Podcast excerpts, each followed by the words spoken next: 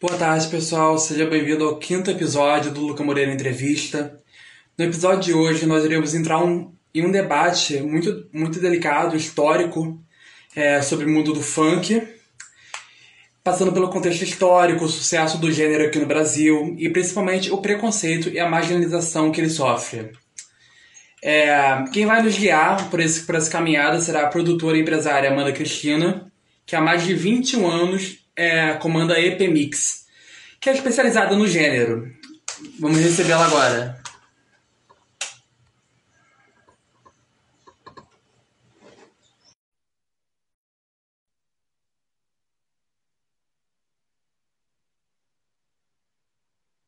Amanda, deu algum problema aqui. Espera aí.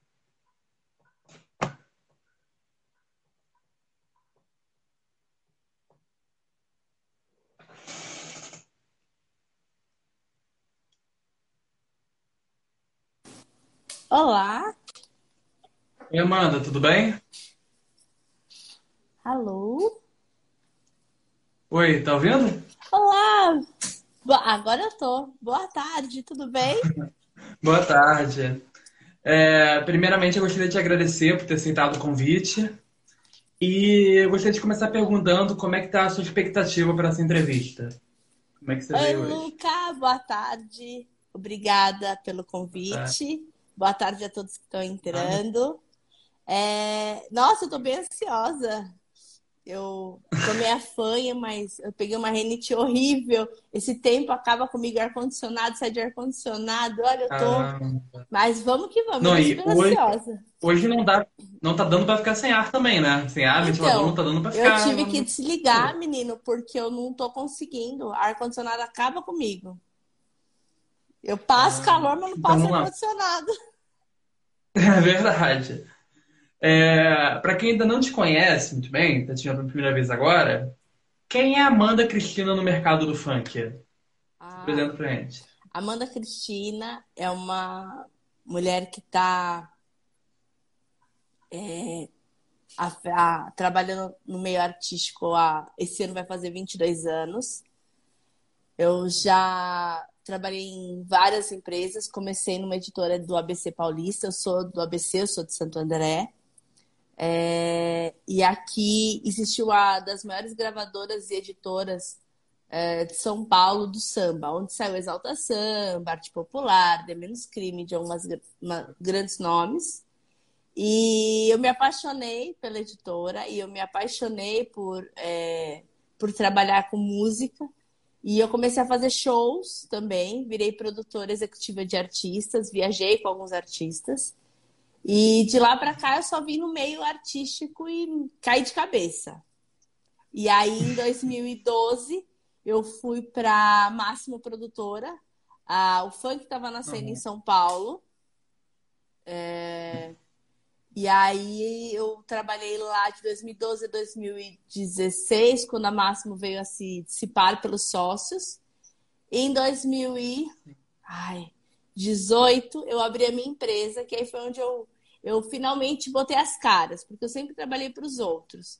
E aí foi onde eu abri as minhas empresas. Hoje eu tenho duas empresas, ah, são duas editoras e gravadoras. Eu- nós temos dois selos aqui. Um que é a EP Mix, que é 80% é funk, mas a gente tem uma editora é, de todos os estilos musicais, né? Porque a música é música, não, não tem essa. E eu tenho uma vertente com a Connection, que é mais puxada para o gospel, para uns estilos mais MPB e tudo mais. Mas eu amo o que eu faço, amo, amo de paixão. É, me faz falta muito a estrada, mas é, às vezes a gente tem que ficar um pouquinho quietinha, né? Mas eu É. adoro. Bom, e falando desses eventos, você promovia lá em Mogi das Cruzes, não era? Se não me engano, começou em Mogi das Cruzes, né? Então, eu É, fiz então, um dos meus você primeiros, um dos meus primeiros shows. Uhum. Oi?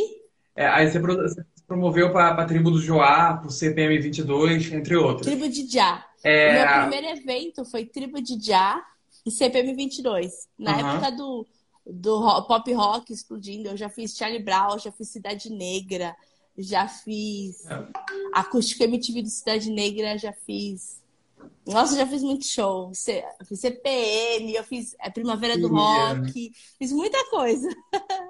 já fiz Nath Roots, já fiz Chimarrão. O que a fez se, o que a fez se aproximar dessa indústria do entretenimento?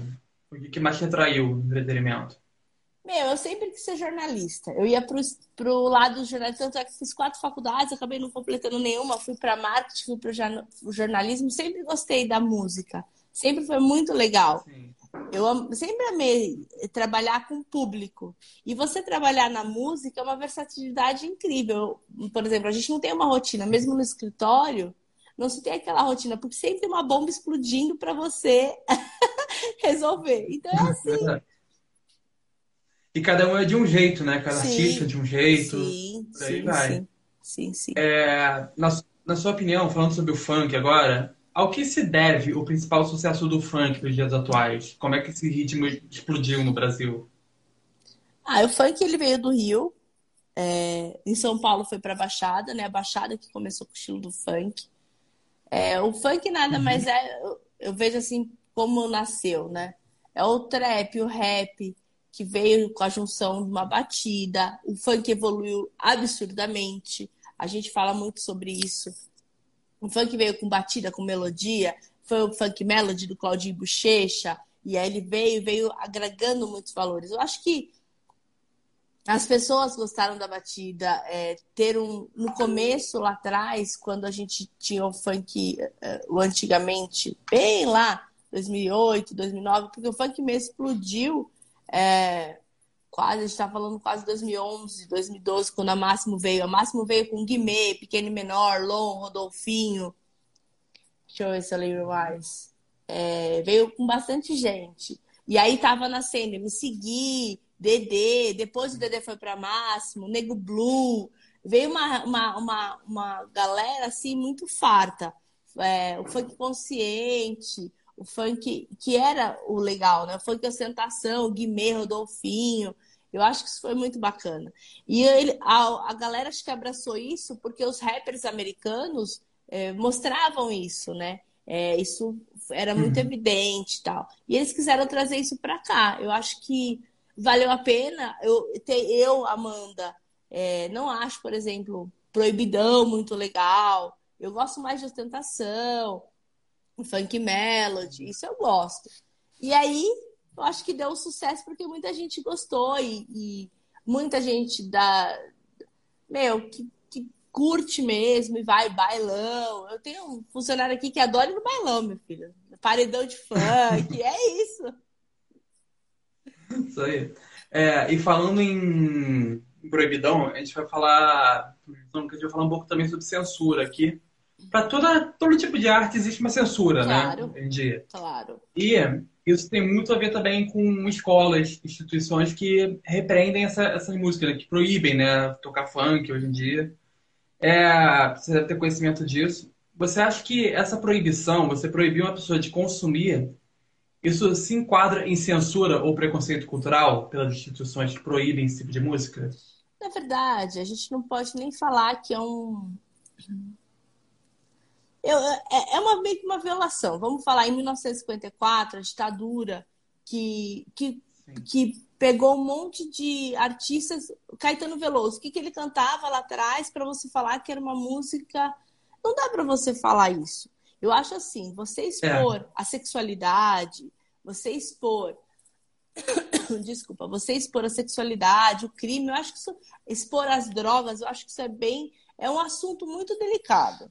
Eu, por exemplo, tenho duas filhas pequenas que elas ouvem, por exemplo, Kevinho, elas ouvem Guimê, ouviam Guimê, é, ouviam Rodolfinho, é, ouviam algumas músicas que eu acho que são válidas você ouvir.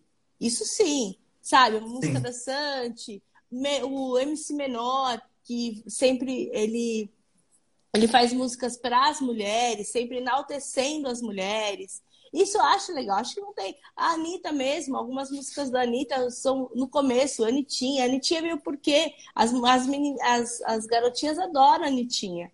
Tem desenho, minha filha adora.